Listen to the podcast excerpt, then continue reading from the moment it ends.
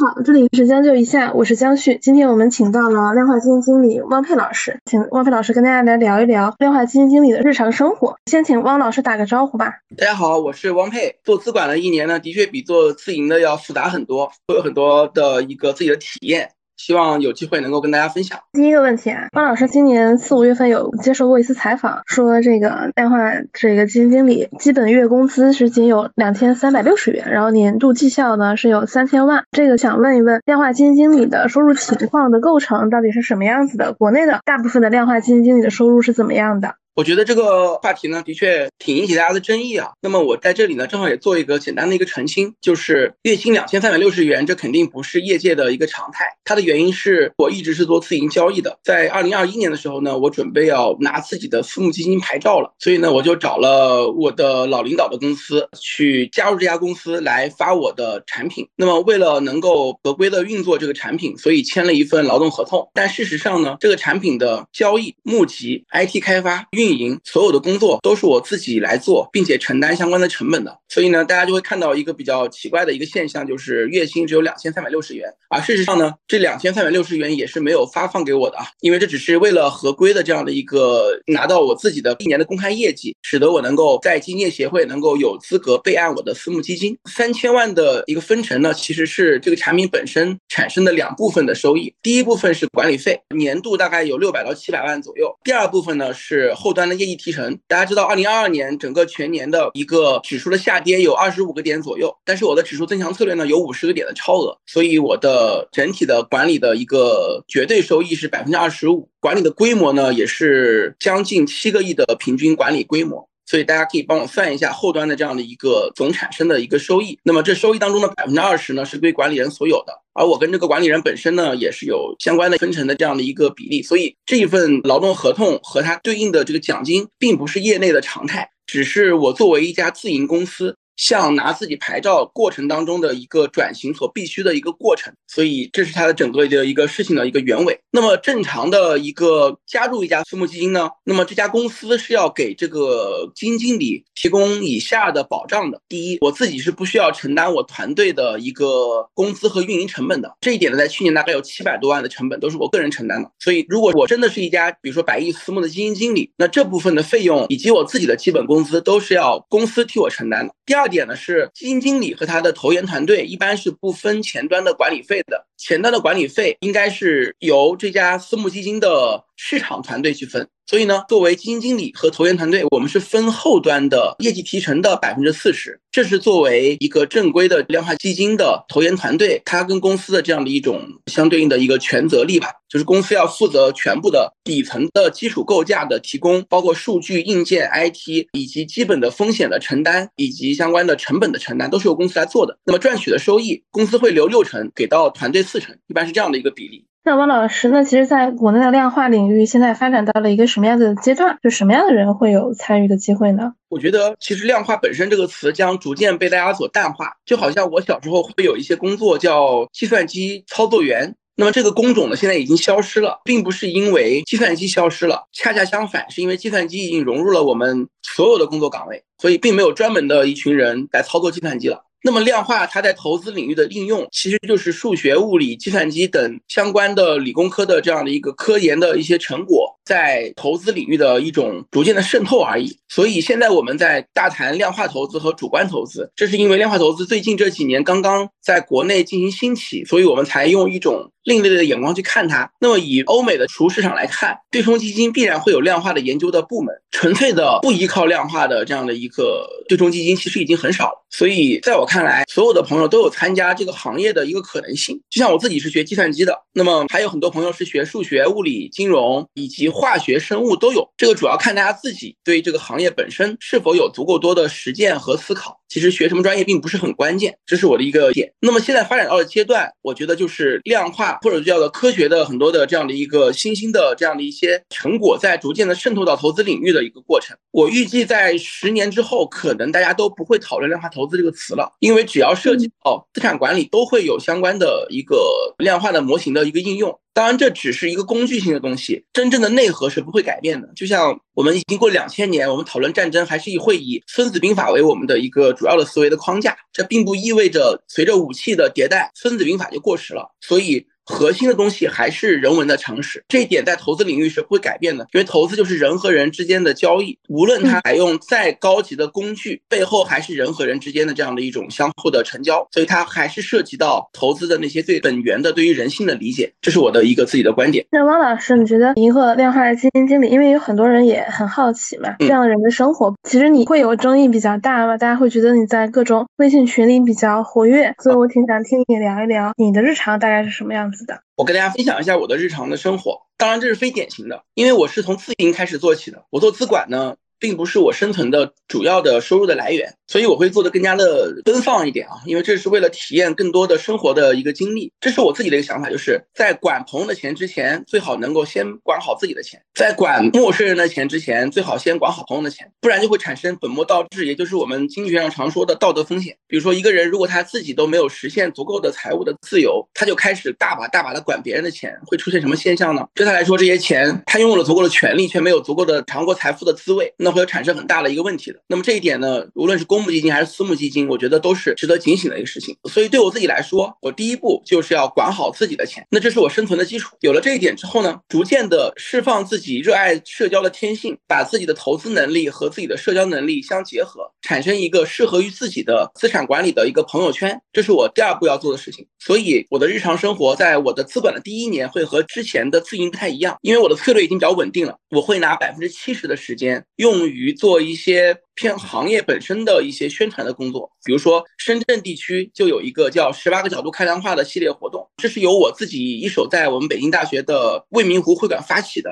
而这个会馆当初当年也是我发起的一个众筹，所以在学校里我也是社团的负责人。这个也许会打破大家的一个认知，就是量化基金经理可能都是一批不善言辞，然后专注于研究的人。但是就我来说，我认为投资和平时的生活并没有那么大的区别，它都是来自于我们对于生活的一个热爱，来自于对。对于社会的观察和总结，只是它在交易的层面当中，可能会用代码的方式，会用模型的方式去实现它。它本质上还是一些策略的一些表现。所以，我可以把我的生活分为资管的第一年和我现在开始要做的生活，这两者是不一样的。再往前推，我可以分创业第一年的生活方式。创业第一年，早上六点钟起床，六点到九点是我写程序和调试代码的时间，因为这段时间是不开盘，也没有人打扰我。那么九点钟期货市场开盘，我就开始进行交易了，一直到下午的三点结束。这时候我会冲出公司去跑市场，和我的投资人进行面对面的交流，以及交易所以及期货公司等等需要合作的合作伙伴。甚至可能还要喝酒。那么到了晚上的八九点，我会回到我的住处开始阅读，阅读到晚上的十二点睡觉，每天睡六个小时。这样的生活方式，我坚持了将近两年的时间。也就是从端到端的，从程序开发到交易执行和盘中的盯盘，到市场的沟通和募资，到自己的迭代学习，都是我自己一个人在做。别人说你这样的工作方式是不是很累？我说当然很累。但是当我要做一家公司之前，我希望我自己能够对每个环节都是很了解的，这样我才能够发现真正能够替代我这个环节的人。这是我的一个思维方式，看上去很辛苦，但是是为了降低之后的管理的难度和风险。那么第二步呢？当我自己开始做私募基金之后呢，我可能就没有这么多的时间。去把所有的事情全部去做了，所以我有了自己的团队。第一点，我会把两件事情分包出去。第一件事情是具体的程序开发。因为程序开发涉及到很多的这个 debug，很多的这样的一个细节的生活一个工作方式，它其实是很影响我的社交沟通的，也很影响我的策略开发。所以我把我的所有的非核心代码的开发工作交给了我的团队。说是团队，其实也就是两个小哥哥。他们一个呢本身是在一家以前比较著名的国际上有名的交易软件交易开发公司去做核心的柜台的开发，另外一位呢是在澳门开发赌场软件的，他比较容易理解我的这个需求。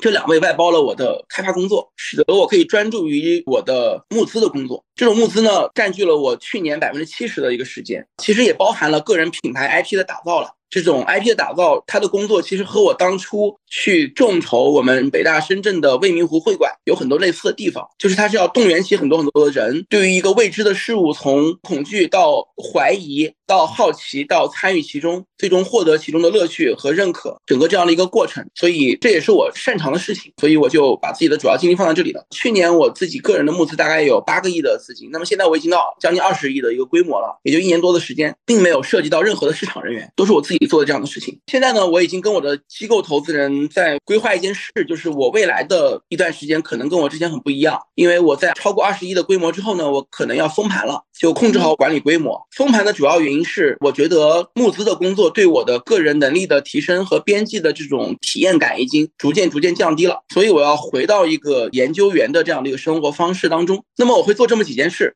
第一件事情是管理好我的微信，大家会看到我在各个群里会比较有存在感。我想跟大家分享的是，这并不是意味着我天天都泡在微信上，而是我比较了解我在什么时间发什么内容会起到我应该有的效果。所以大家如果统计我在微信上出现的时间，其实并不多，但是我的存在感很强。这个其实是长期的对于自媒体的使用养成的一些习惯，使得我可以用每天大概半个小时的时间就拥有四到五个小时的存在感。这是第一点。第二点呢？是我每天的上午呢，不会有任何的一个外界的接触，而主要是和我的投研团队在一起交流。每天中午呢，我会保证一个小时、两个小时的午休时间。下午呢，我会脱离手机。去到公司旁边的一个环境很安静的一个地方来进行一个阅读和学习，以及个人的运动。到五点半左右，我会回到公司和我的团队再进行半个小时的交流，因为六点钟下班。那么晚上呢，我也会留给自己来进行相关的一个研究的一个工作。这主要是把小伙伴在一天之内的开发的结果进行一个整体的研究。这就是我未来的生活，可能会比较少的出现在社交媒体上，这样是我的想要的一点。听起来汪老师的这个生活没有生活呀，全是研究。健身工作，我的生活我觉得是这样。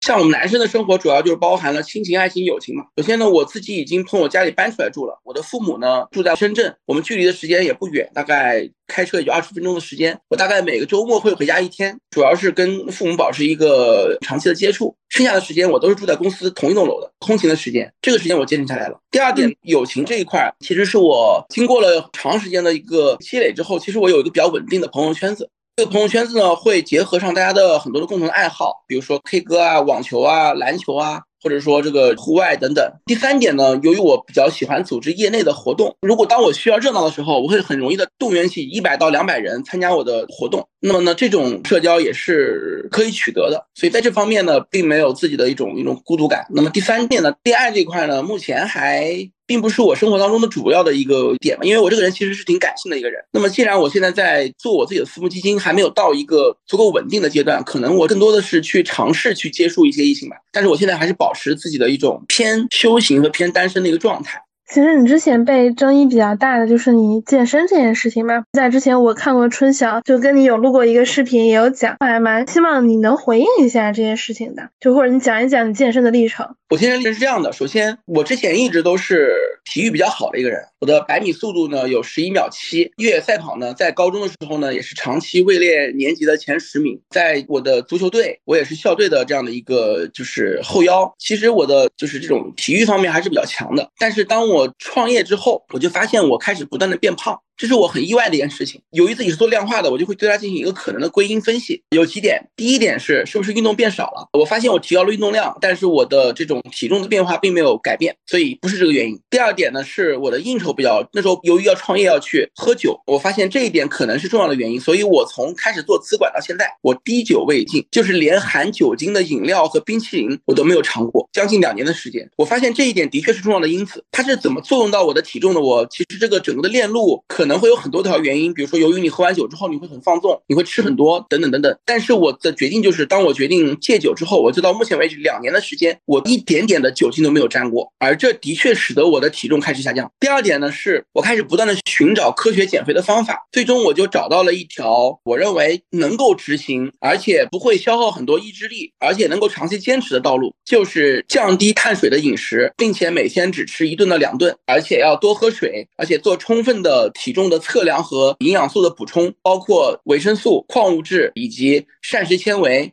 以及益生菌的补充。坚持这样的一个生活方式之后，我发现其实我也并没有说做的非常非常的极端，但是我的体重开始进入了一个温和下降的通道。三个月之内，我减了十九斤的体重，我的内脏脂肪水平从八降到了一，我的体脂率从百分之十七降到了百分之十一，就意味着这三个月我的减肥成功，我是有效的。所以我现在一直坚持着这样的一个方式。它，我觉得它和我做策略应对回撤的这样的一种整个的流程是一模一样的，都是要发现问题，然后分析问题去解解决问题，然后用很多量化的指标去衡量你的效果是否有效，并且找到。最简洁的那个集合去执行这件事儿，并不需要太多的一种意志力的消耗，所以我平时是可以做到比较放松的一个状态，因为我的交易本身也并不太消耗我的意志力，因为它是由机器完全执行的，所以这就是我整个减肥的一个过程。当然，我会有很多的分享，比如说我会把我的减肥的最新的效果分享给我近期有聊天的大概一百两百的朋友，这其中有很多人被我动员起来了，当然也有一些人。觉得我的这么做法好像不太妥，但是我觉得一个事情不可能每一个人都满意。我两百个朋友，其中有五十到六十人都加入了我的减肥群，和我一起减肥。那么有一两个人觉得我的行为不妥，我觉得没有必要为这一两个人改变我自己，这就是我的一个观点。它的 EV 是正的。那这件事情我就值得去做。那汪总，无论是微信群和健身，其实有人会对你有负面的评价，这个事情你觉得有影响到你自己吗？我觉得首先我有这几个观点，第一点就是我做基金经理是基于我并不会把自己打造成一个适合募资的样子。这就好像我楼上的那个私募基金经理，他本来也是做自营的，后来做资管之后呢，你会发现他的连朋友圈都不敢乱发了，因为他不希望他的投资人知道他在玩，他希望他投资人以为他每天都在工作。但是我觉得这件事情就本末倒置了。我做资管是为了让自己更幸福，而并不是为了去实现某种世俗意义上的成功。比如说某家私募基金的老板跟他一起玩的两家，一家在北京，一家在上海，全部都过百亿了，他自己没有过百亿，只有五六十亿的管理规模，他就告诉我他很郁闷，他过得很不好，他觉得他要一定要上百亿管理规模，他才能跟这些朋友平起平坐。我觉得他应该放弃这个执念。第一点，百亿并没有什么了不起，了不起的是你在一定的规模之上，你做成业绩，这才是你的根本。所谓的头部私募不是规模头部的私募，而是一定规模以上。业绩头部的私募，这一点真的永远不能忘。第二点，我想分享的是，大家说我在微信群里经常出现，这说明我跟大家愿意保持一种很好的沟通，我觉得是很重要的一件事情。因为投私募就是投人，一个人如果是因为我的学历背景，因为我过去的业绩和我的工作履历，根据我的一个公司的规模而投我，我认为这种投资是没有意义的。因为我每个人的投资都是我们认知的变现，所以我要展示真实的自己。你可以不喜欢我，你就不投我；你可以喜欢我就投我。那么这样，我通过做资管，我就结识了新的朋友，这就完成了我对于私募基金的一个认知，就是私募基金就是在朋友圈里的募集，公募基金是在非朋友圈里的募集，在公众当中的募集叫叫公募基金。所以我以后也是要管朋友的钱，如果不是朋友，那么你不应该把钱交给一个基金经理，比比如汪佩来管。所以我做自己，充分的做我自己，来吸引到我。应该吸引到的同样气场的人，就这么简单。那么第二点，健身这个事情还表达了几个观点。第一点，无论挣钱还是健身，都是为了让我的生命质量变得更高，为了更自由。人的自由包括他健康上的自由、财务上的自由、时间上的自由、精力上的自由，以及注意力上的自由，还有认知上的自由、表达上的自由。我做的所有的事情都是为了追求一种这种状态。那么我的健身是为了我自己，也是为了动员我周围的朋友。如果没有好的身体，很多事情是做不好的，包括工作。所以我的目标是能够健健康康的活到一百岁以上。那么要实现这样的一个目标，需要有非常真正健康的身体。这个健康不一定是强壮，不一定是有型，但它一定是健康的。第二，认知是健康的，对于这个世界的认知没有执念，不会因为别人的看法而改变我自己的心情和状态。就像很多人，他的生活已经很幸福了，但是他却抑郁，这就是一种认知不到位的情况。这样的人也不会长寿的，所以真正的长寿一定是对于大家的一个评价有客观和公正的认识，也就是我们所说的有一颗强大的心脏。对我来说，做私募基金就是一个拼体力、拼脑力、拼心力的历练的过程。它既要让我们的身体保持一个最佳的状态运转，又要我们的脑力时刻处在一个高速的运转的状态，时刻不断的打破原有的思维的框架，去寻找新的。可能有阿尔法的地方。第三点，要时刻准备好应对生活当中的不确定性和别人的质疑，用自己的心力，用自己的这种意志力去应对这一切。这就是创业的过程，也是一个人修行的过程。就像稻盛和夫的活法，它里面有提到，工作就是修行。其实工作是一个人最好的修行。所以这就是我自己对于我自己工作的理解。我就先结束了，感谢汪飞总这一次来参加将就一下，我们下期见，拜拜，拜拜。